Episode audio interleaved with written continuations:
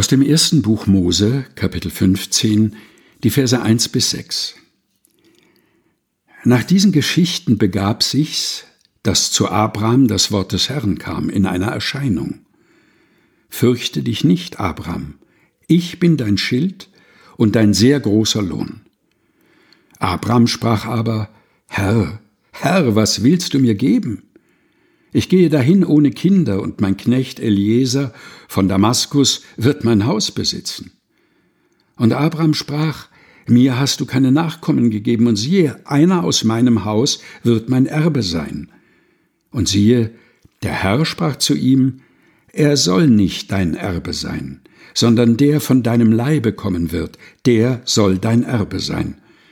Und er hieß ihn hinausgehen und sprach, Sieh gen Himmel und zähle die Sterne, Kannst du sie zählen? Und er sprach zu ihm, So zahlreich sollen deine Nachkommen sein. Abraham glaubte dem Herrn, und das rechnete er ihm zur Gerechtigkeit.